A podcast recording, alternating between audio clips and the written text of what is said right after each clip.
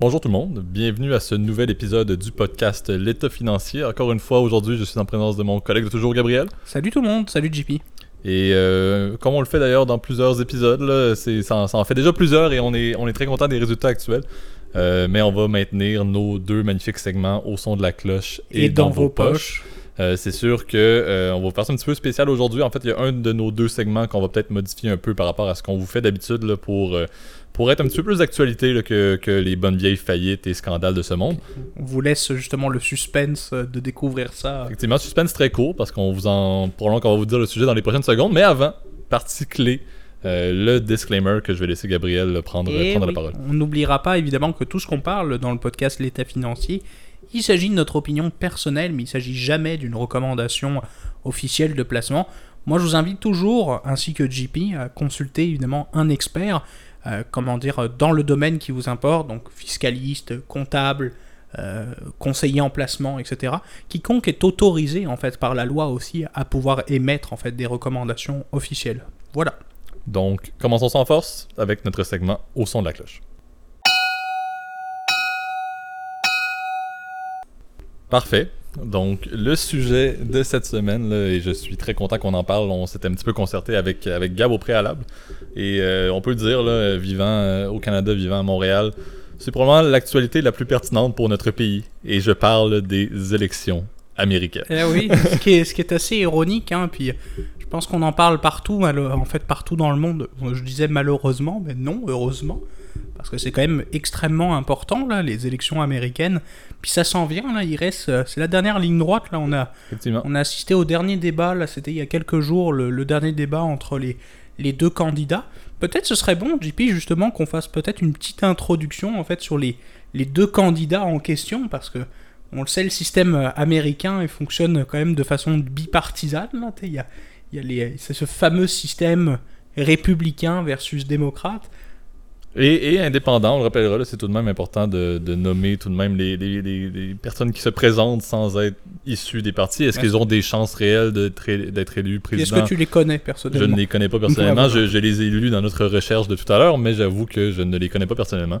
Euh, mais ce qu'on veut vous faire aujourd'hui, c'est ça. On va vous parler un petit peu politique en étant très, encore une fois, sans opinion, sans rien. Et on va peut-être virer ça un petit peu vers le domaine financier parce que ce qui est important à dire pour le domaine de la finance de marché, les élections américaines vont avoir un impact majeur sur ce qui va se produire. Et Exactement. et je dis majeur encore plus cette année parce qu'on est dans une période déjà trouble au niveau des marchés. Là, on, on, va- on- on connaît le sujet, le coronavirus, on s'entend.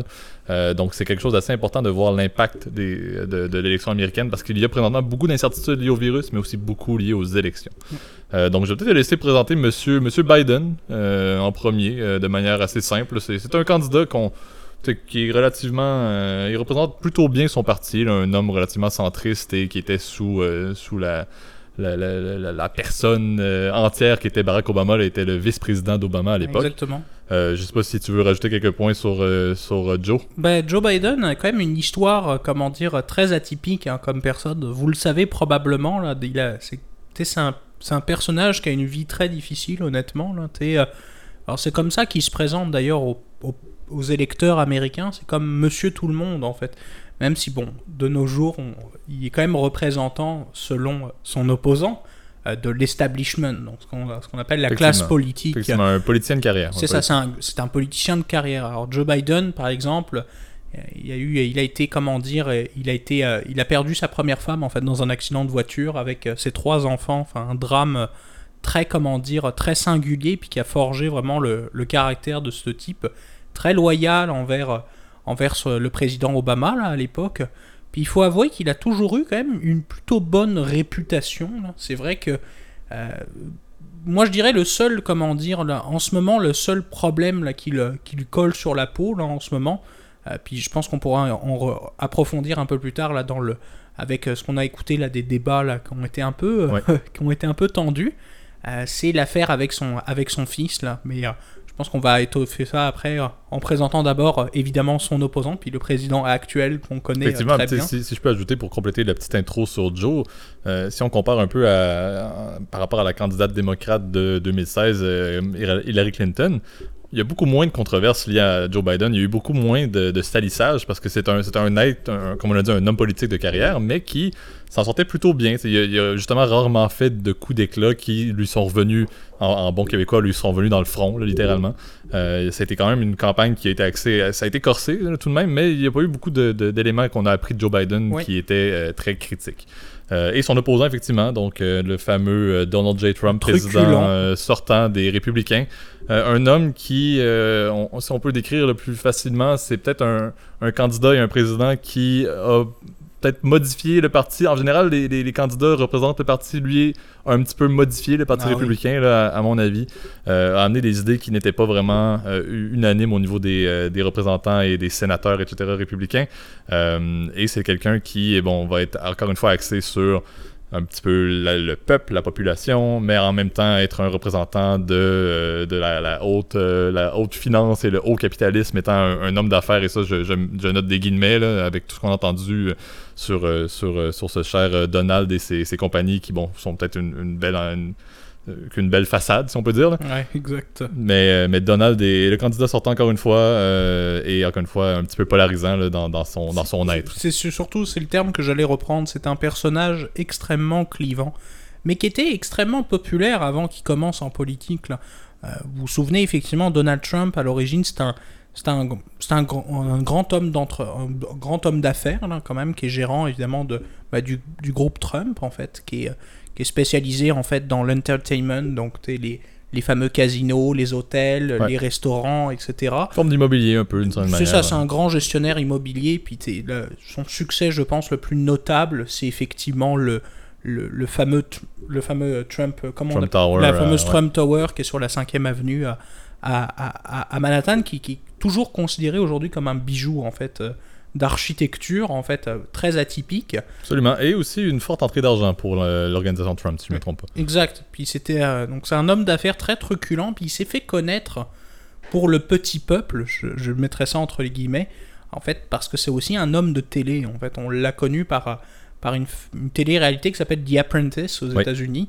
Euh, où euh, c'est un peu comme le, le Bachelor, si t'as connu ça, JP, mais en version euh, euh, je veux trouver un job, puis le meilleur parmi, qui ne sera pas éliminé parmi tous les candidats, pourra travailler avec un beau salaire pour, le, pour Monsieur Donald. Alors c'est...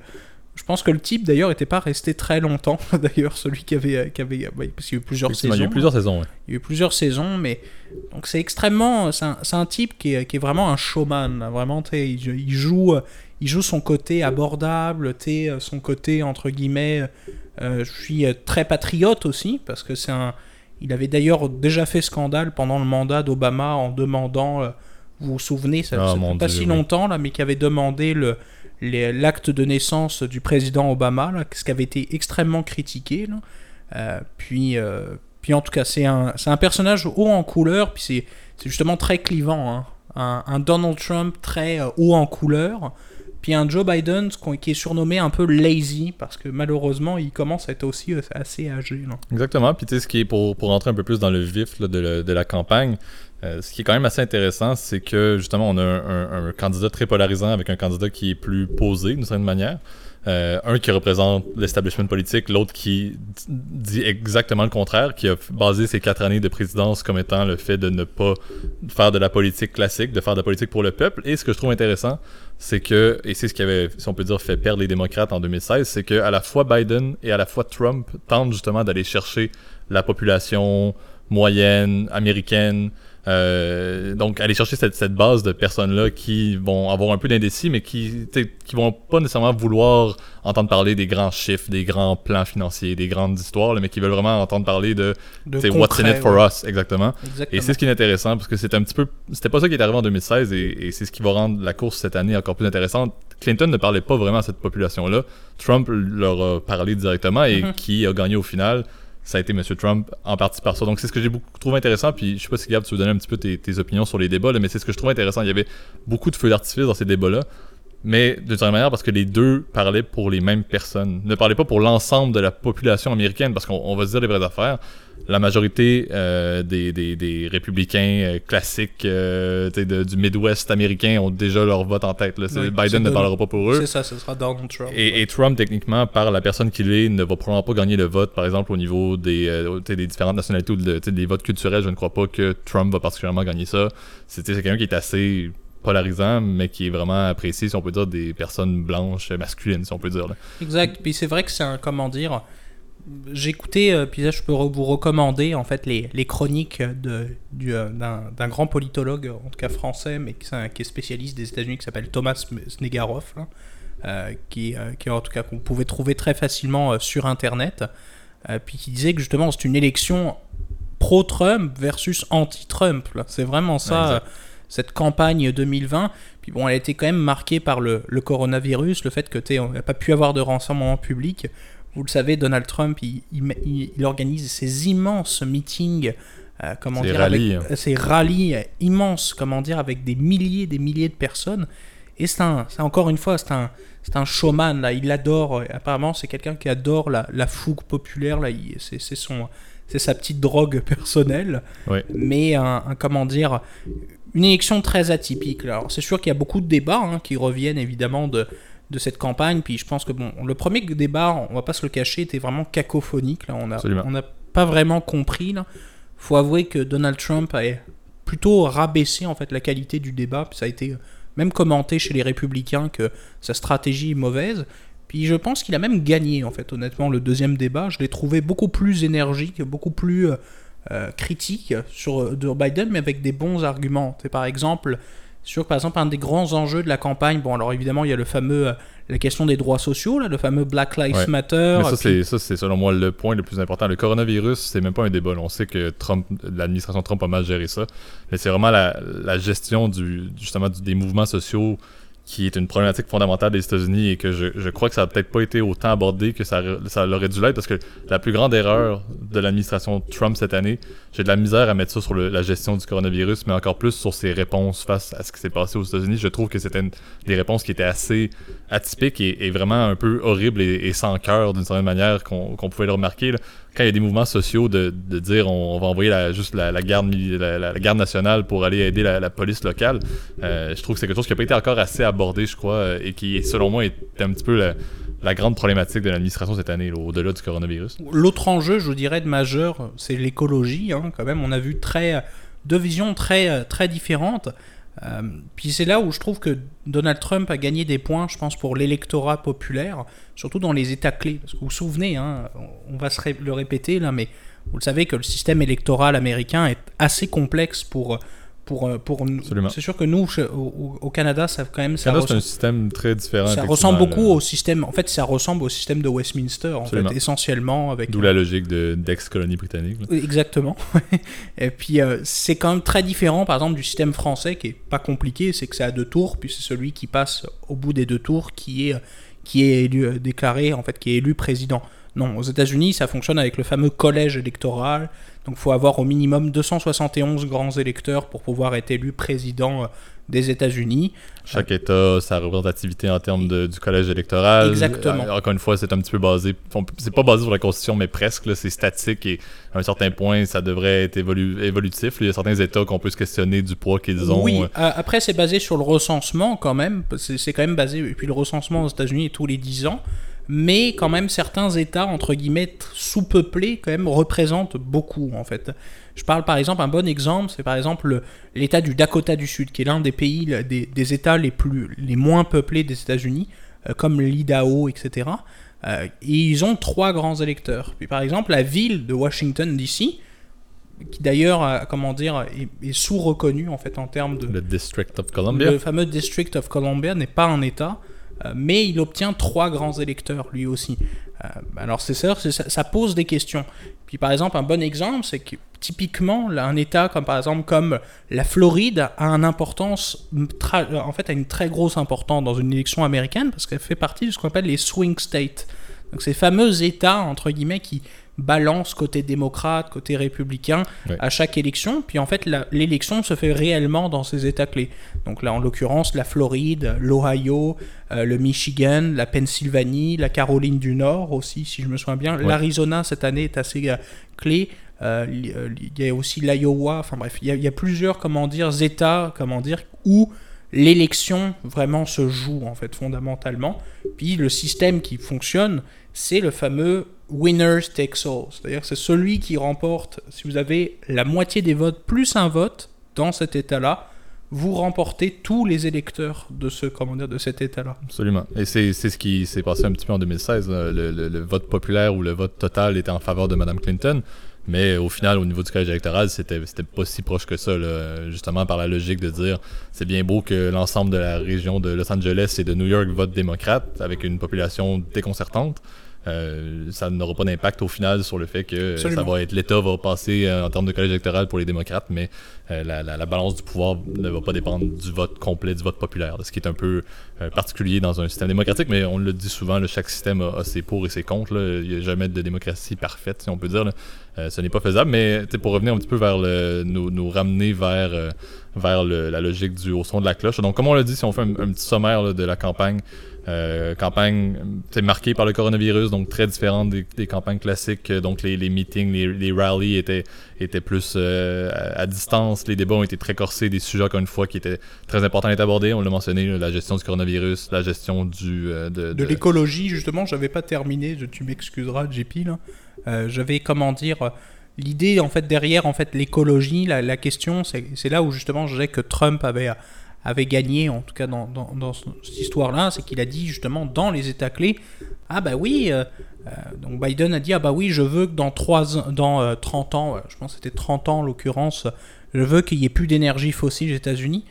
Est-ce que vous écoutez euh, l'Ohio, la Floride ou le comment dire le Michigan, qui sont des États qui vivent encore beaucoup de l'industrie automobile Euh, Alors c'est vrai que c'est là où je trouve qu'il avait eu un, bon argument, mais euh, c'est clair que bah, si on revient effectivement à ce qu'on avait dit euh, sur l'aspect financier en fait des choses, Ouais, en fait, ça, ce que je voulais rajouter, c'est aussi le, le point clé, puis je le mentionne, là, je trouvais que c'est le- le- un des points les plus importants, autant que tu jugeais que l'écologie était pertinente. Moi, c'est la logique sociale, qu'il y a vraiment des réformes sociales qui sont importantes, et, et ça, on n'en parlera pas nécessairement euh, aujourd'hui, mais il y a eu aussi beaucoup de, dans le monde sportif, dans le monde culturel, il y a eu beaucoup de personnalités qui ont engagé le monde à aller voter cette année. Le, nombre de personnes qui vont aller voter, je crois, aux élections, on s'attend à ce que ce soit un record surtout pas basé sur le coronavirus, l'économie, mais surtout basé sur ce qui s'est passé aux États-Unis en termes sociaux. là. Il y a beaucoup, beaucoup, beaucoup. Il y a une, une- une révolte qui est bien due, je crois, là, au niveau de, Ouais. de ce qui se passe aux États-Unis. Donc, c'est c'est selon moi un des éléments qui va être clé pour la partie post, Oui. une fois que les élections vont être faites. là. et c'est ce qui va avoir amené beaucoup de personnes à voter. Oui, puis c'est vrai que le, le fameux vote en par correspondance aussi commence à se démocratiser, surtout en cette année euh, de pandémie. Là. C'est, euh, c'est- alors, c'est sûr que. Un nombre record hein, de votes, euh, Oui, oui. de- pas de vote par anticipation dans des lieux de vote, là, mais par euh, le mail-in vote, là, Ouais, les fameux votes par. mail-in ballot. ouais, exactement. C'est ça, on est le 24, comment dire, on, on est le 24 octobre. puis je crois qu'en date d'aujourd'hui, j'avais écouté les nouvelles, il y avait déjà eu 50 millions de, de bulletins qui avaient été reçus en Ouais. fait par correspondance. Vous vous rendez compte du, du nombre de, de, de- de- de- en tout cas de votes par rapport à la masse totale d'électeurs. C'est Exactement. Et énorme. c'est ce qui est intéressant. Ça va être une élection qui va vraiment avoir un, un résultat qui va être significatif sur le- la vie des électeurs américains parce qu'il y a vraiment une- un, un intérêt qui est mis et c'est ce qui est très important. Donc, pour ramener ça un petit peu plus vers la finance, qu'on voulait en fait aborder, puis c'est, c'est, ce qui, c'est ce qui me touche particulièrement, là, mais c'est la logique de dire on sait qu'une élection, peu importe le candidat qui va être vainqueur, il va y avoir une réponse dans les marchés. Euh, si je peux introduire un petit peu là, la partie préalable, il y, a- il y a des hypothèses, tout le monde va faire leur hypothèse, mais la base même, un des indicateurs qu'on va souvent utiliser, c'est les donations. Les donations dans le domaine financier viennent d'où? Donc, il y, a, il y a des statistiques qui sont sorties sur dire sur la street, à Wall Street, où est-ce que les donations sont faites? Et cette année, euh, pour un nombre record, d'ailleurs, il n'y a jamais eu autant de donations à Wall Street pour un candidat je que pour. M. Biden.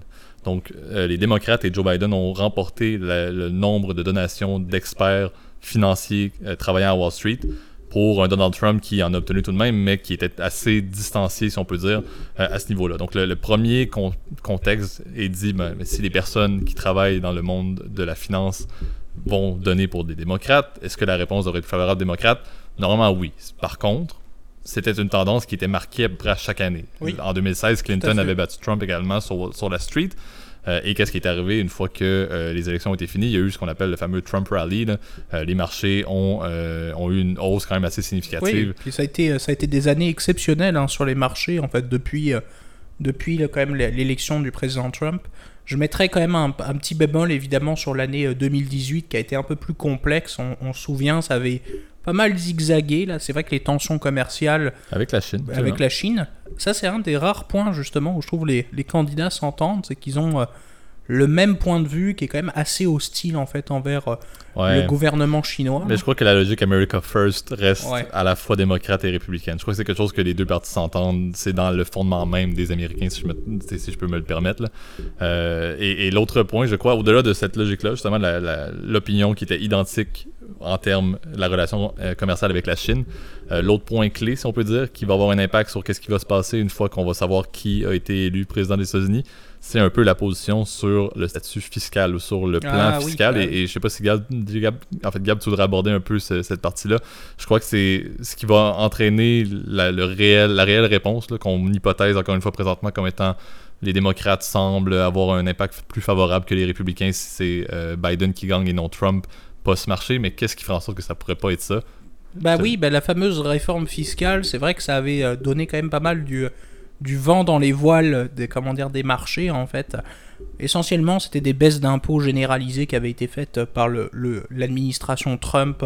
Je crois que ça date de 2017, hein, c'est-à-dire c'était vraiment la première très année. tôt, effectivement. C'était dans les, dans les, promesses électorales. année. Les promesses électorales de, Trump qu'il se faisait une fierté de remplir. Exactement. Puis c'est vrai que la réforme fiscale américaine, c'est essentiellement des baisses d'impôts. C'est-à-dire que pour les particuliers, pour les entreprises, c'est vraiment, c'est vraiment dans la logique hein, des, des comment dire de, de l'esprit hein, des États-Unis. Vous vous souvenez, taxation without representation. C'est, Ouais. c'est très euh, très dans l'esprit américain, le fait d'avoir un gouvernement qui met des impôts, etc. Euh, Il y a certains, euh, y a certains électeurs qui sont particulièrement attachés en fait au fait de, de payer peu d'impôts et puis d'être, de laisser aux États le plus de contrôle. Euh, alors c'est vrai que la réforme fiscale, alors bon, Joe Biden a clairement indiqué, surtout dans le premier débat, on a parlé quand même plus en profondeur que il mettrait, il irait repeal, complètement remettre, mettre fin à cette réforme, puis revenir à ce qui était, qui avait été avant, comment dire, mis en place par le, le l'administration Obama.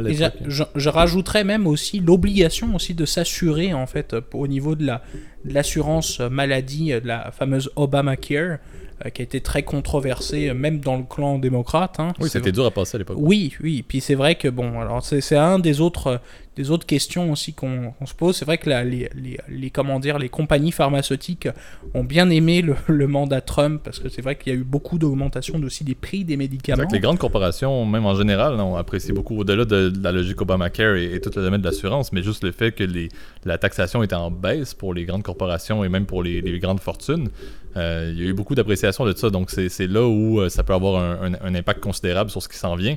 C'est-à-dire, on sait qu'on a un, candidat comme Biden qui est plus pro-taxe et un candidat euh, Trump qui a toujours été basé sur moins de taxes et on n'embarquera pas dans sa propre taxation qui est un tout autre sujet. Ah oui, on pourrait rire là, honnêtement là, mais c'est vrai que c'est un comment dire. euh, En tout cas, ça va être une élection, moi je pense, qui va être vraiment passionnante là. C'est sûr qu'aujourd'hui, le but était de faire un résumé entre guillemets de cette des différents thèmes et enjeux là, de cette campagne là.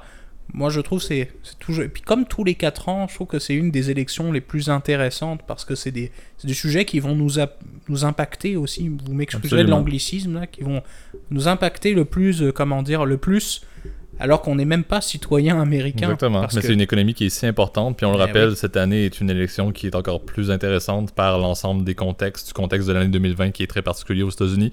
Euh, et comme on a dit, le but de ce segment-là était aussi de vous rappeler, regardez bien les marchés la- le lendemain des élections américaines. C'est sûr qu'on va parler soit d'une hausse ou d'une baisse. Ça serait fortement étonnant qu'on ait quelque chose de très stable. Non. Les élections américaines sont toujours significatives au niveau d'une hausse ou d'une baisse. Donc, si vous investissez, pensez-y bien parce que euh, il y a ça à considérer. On n'en a aucune idée. On en a parlé un petit peu. là. Il y a des suppositions, il y a plein d'hypothèses. Chacun a ses propres hypothèses. Mais il y a beaucoup d'incertitudes liées à ça et on va voir c'est quoi la partie Ah ouais. Les marchés vont euh, au moins pour le moment se stabiliser un peu, soit à la hausse, soit à la baisse, mais ça va être au moins plus stable. C'est ça. Donc, passons maintenant à notre deuxième segment dans vos poches. Parfait. Donc, euh, on, va, on va changer euh, complètement de registre là, Ah pour oui, notre, pour notre coup, segment de finances personnelles. Euh, on va tomber un petit peu plus là, dans un sujet que Gab m'a proposé qui, qui le touche un petit peu plus dans son, dans sa- son travail quotidien, là, que je vais t'inviter d'ailleurs à, à introduire. Ben, en fait, on avait parlé, là, il y a, je pense, deux ou trois épisodes des, des courtiers en prêt hypothécaire. Là, je vais parler d'une autre profession, entre guillemets, qui est liée à l'immobilier, relié. qui est très, comment dire, controversée. Et je dirais, comment dire, euh, c'est sûr qu'on va exposer nos différents points de vue, là, parce que le but étant pas de dégommer une profession en particulier, là, comme on l'avait fait avec les courtiers en prêt.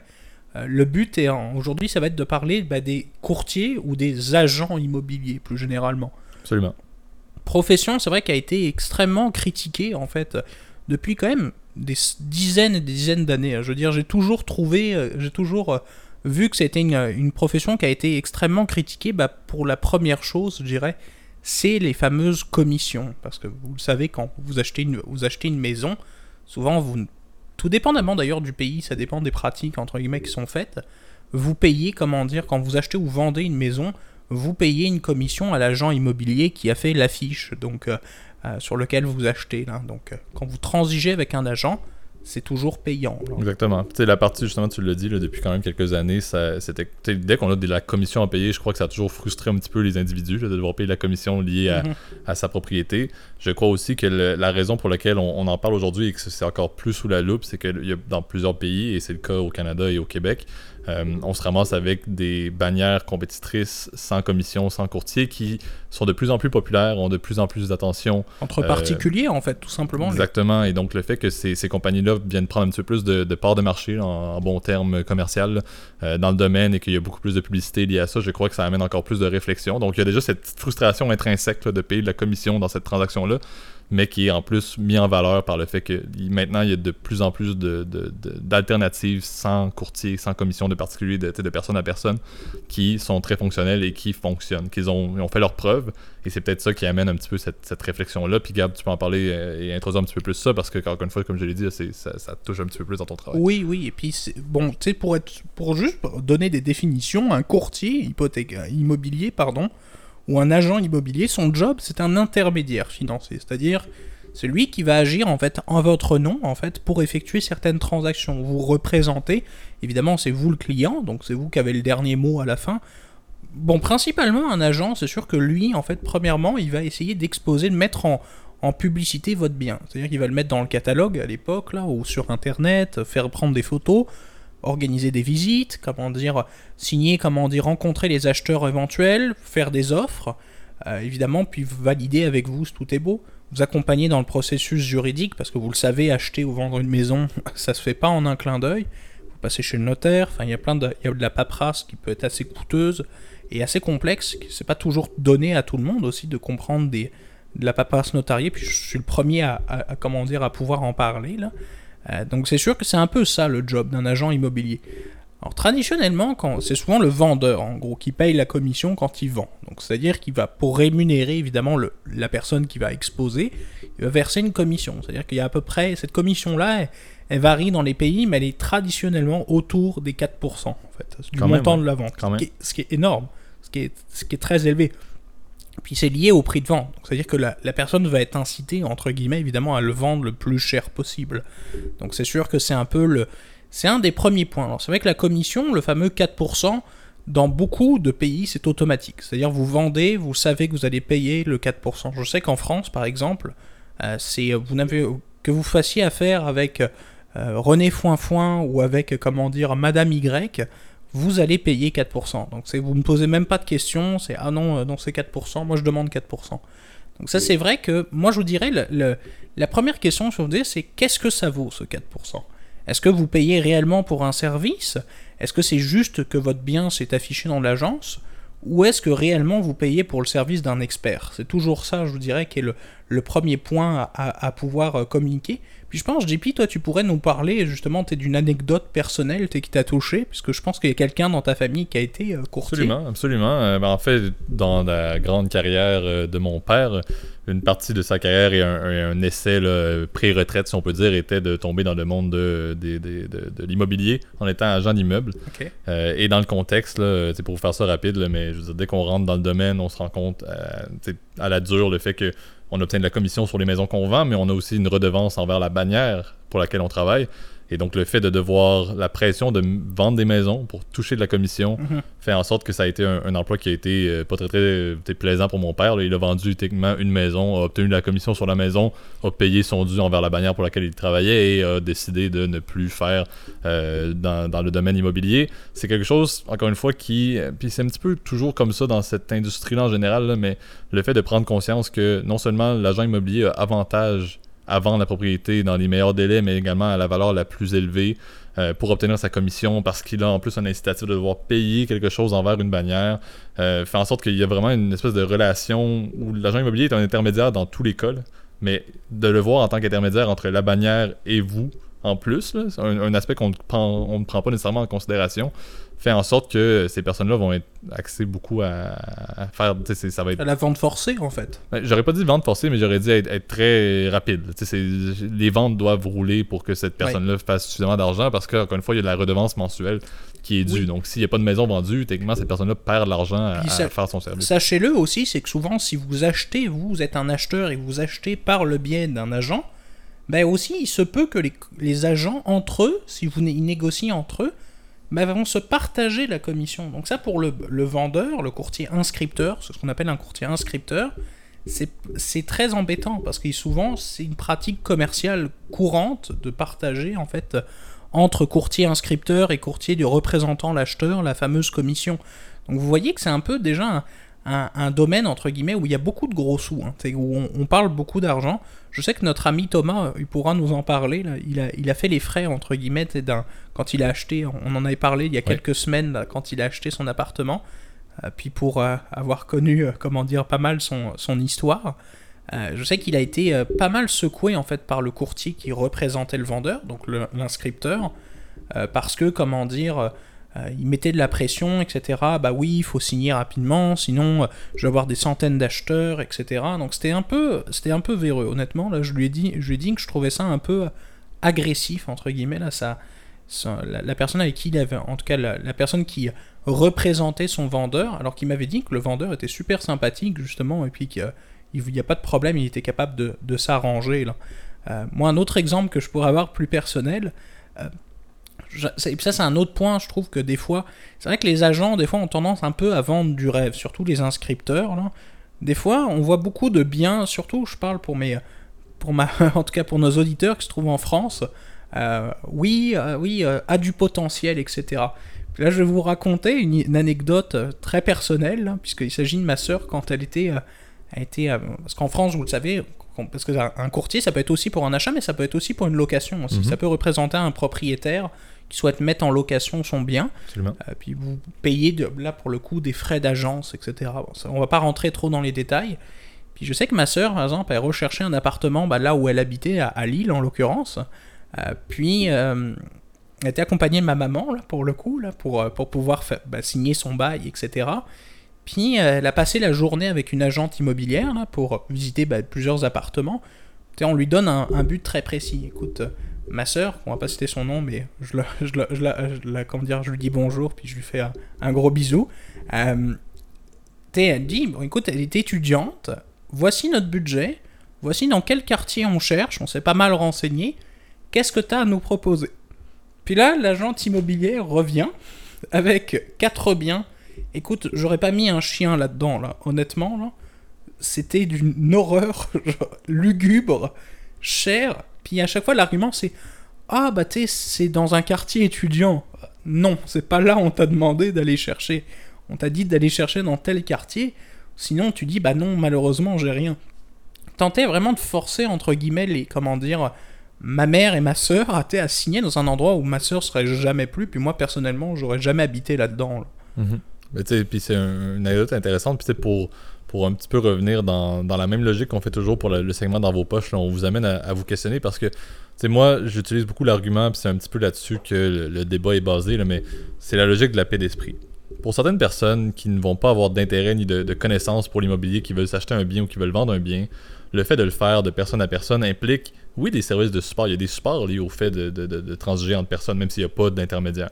Mais c'est quelque chose qui implique quand même plus de stress, entre guillemets, plus de stress, plus d'implication, plus de démarches faites par soi-même, alors que le fait d'avoir un courtier reste l'argument principal ils vont dire c'est la paix d'esprit. Et, moi, j'y crois un petit peu à cet aspect-là de dire oui, ça implique une commission. Et pour des personnes qui vont, un, ne pas avoir le temps pour X raisons, là, enfants, mhm. travail, etc., ou qui, deux, n'ont pas d'intérêt, n'ont pas de connaissances dans ce monde-là et ont un bien qu'ils veulent vendre et ont une transition à faire vers une nouvelle propriété, n'ont pas le temps de commencer à, réfléchir trop trop. Je crois que c'est vraiment ça la base du débat et de la base du débat que vous pouvez vous poser aussi vous-même en vue de votre, de votre achat futur pensez à la logique paix d'esprit. C'est assez simple de réfléchir? Est-ce que j'ai le goût de m'impliquer là-dedans ou est-ce que je n'ai pas le goût? Et, entre parenthèses, le temps aussi. Et je crois que c'est là où, pour chaque personne, le fait de payer de la commission ou non va vraiment être axé sur le fait de la. Et je suis quelqu'un qui réfléchit beaucoup à la marge, ça, Gab, tu pourras le confirmer. Mais moi, c'est un petit peu de la valorisation, un petit peu à la marge. Moi, je crois que de manière marginale, même si je m'y connais un peu, euh, j'aimerais pas nécessairement m'impliquer tant que ça. Si j'ai à faire ce genre de transaction-là, je vais probablement prendre un courtier immobilier, je vais être à l'aise à payer la commission et je, je ne vais pas le regretter une fois que je vais avoir à la payer certaines personnes, et je crois que Gab, mm-hmm. t'en fais un petit peu plus partie, étant donné que tu as quand même un, plus haut niveau de connaissance et, ton temps là-dessus peut, peut être plus euh, important. Je crois que tu es peut-être quelqu'un qui irait peut-être pas vers cette option-là. Peut-être ben, de gré à gré, tu irais plus. En fait, oui et non. C'est que ça, moi, ça, dépend. Je suis prêt à payer le 4%, mais s'il y a réellement du service, si par exemple toutes les, les visites sont organisées, euh, si j'ai pas à faire le, ménage chez moi à chaque fois qu'il y a une visite, euh, si euh, la paperasse, entre guillemets, j'ai un, courtier qui me négocie aussi dans mon intérêt, qui me dit écoute, bon, bah là, tu vois, cette offre-là, je trouve qu'elle est pas assez chère, et je pense que je pourrais prendre celle-ci. Là, tu vois, ce couple-là me paraît plus intéressant parce que probablement leur, capacité de, comment dire, pour aller financer, comment dire, est meilleure que ce couple-là où ils risquent de, de trouver, de, d'avoir rayé leur, ton offre d'achat. Enfin bref, tu vois, des choses comme ça. Euh, puis c'est vrai que là, c'est vraiment ça, moi je dirais, qui est, à prendre en compte. Donc oui, payer le 4%, mais si c'est justifié. Je vais te donner une autre anecdote personnelle, là, puis on va s'arrêter là-dessus. Euh, moi je sais, par exemple, ma maman a vendu sa maison à, l'époque, et euh, il y a eu plusieurs fois, en fait, elle a, elle a eu affaire avec plusieurs agents immobiliers. puis je sais qu'il n'y en a eu aucun, entre guillemets, à proprement parler, qui a qui a, a fait de la pub, où, c'était, où, la maison était vraiment mise en avant. Là. Euh, puis c'est là où c'est, l'anecdote est très drôle, c'est que deux jours après la, en fait, la, la, fin du contrat d'exclusivité, eh ben oui, on n'oublie pas qu'il y a un contrat d'exclusivité quand vous affichez avec un courtier ou un agent. Euh, à la fin des du, du, six mois, ben deux jours plus tard, elle, elle, trouvait une offre d'achat acceptée, puis ça c'était par un, en fait, c'était par un registre public, en fait, qu'elle a réussi à obtenir la vente. Donc, euh, des fois, c'est pas toujours une être avec un courtier, c'est pas toujours une clé de succès. Ça peut aider si jamais effectivement vous avez un bien particulier, puis qu'il y a un bon réseau, votre courtier est malin, il a un bon réseau, puis il est professionnel. Mais encore une fois, il faut que vous fassiez votre sélection. Sachez aussi que la commission se négocie. C'est un point qui est important. Les gens ne connaissent pas, mais c'est un comment dire, c'est un service qui est très onéreux. Puis je dirais, oui, comment dire, ça peut être utile, mais il faut que vous fassiez affaire encore une fois avec des professionnels compétents. Voilà. Absolument. Et toujours encore une fois la valorisation de votre temps, une, partie clé à se souvenir. Euh, sur ce, ça va être officiellement la, fin de ce nouvel épisode du podcast. Donc encore une fois, un, petit peu un petit peu hors des sentiers battus pour le premier segment et le deuxième segment un petit peu classique qui fait suite de ce qu'on vous parlait dans les derniers épisodes. Euh, on veut encore une fois, avant de conclure, vous, vous remercier. On, est, euh, je le répète à chaque fois, je crois, mais on est très impressionné de voir euh, le nombre de personnes qui l'écoutent à chaque, semaine. On est, on constant et on est toujours tellement heureux de faire le podcast en, voyant que vous appréciez, en recevant aussi vos commentaires dans le but, comme on l'a dit, d'essayer d'ajuster pour faire des, sujets qui vous intéressent à chaque semaine. Exact, puis je vois que moi, les statistiques, elles d'où quasiment par rapport, puis on regarde les statistiques ensemble, JP, puis je sais que par rapport à nos débuts, là, on est quasiment en, utilisateur, en fait, en, auditeur, entre guillemets, régulier. On est passé du simple au double, hein, quasiment, en termes de, nombre d'écoutes par épisode. Alors, euh, je trouve que c'est beaucoup plus d'interaction aussi. Alors, n'oubliez pas, évidemment, de, vous abonner à la chaîne YouTube, de mettre vos commentaires si vous avez des questions ou si vous voulez aborder un sujet avec nous. Ça nous fera très plaisir. Euh, de liker, etc. Puis de vraiment interagir avec. Euh, vous abonner aussi sur Spotify, toutes les plateformes de podcast. Euh, pour pouvoir nous suivre. Euh, en tout cas, moi, je vous souhaite une très belle semaine en attendant. Bonne semaine. Salut, bye bye.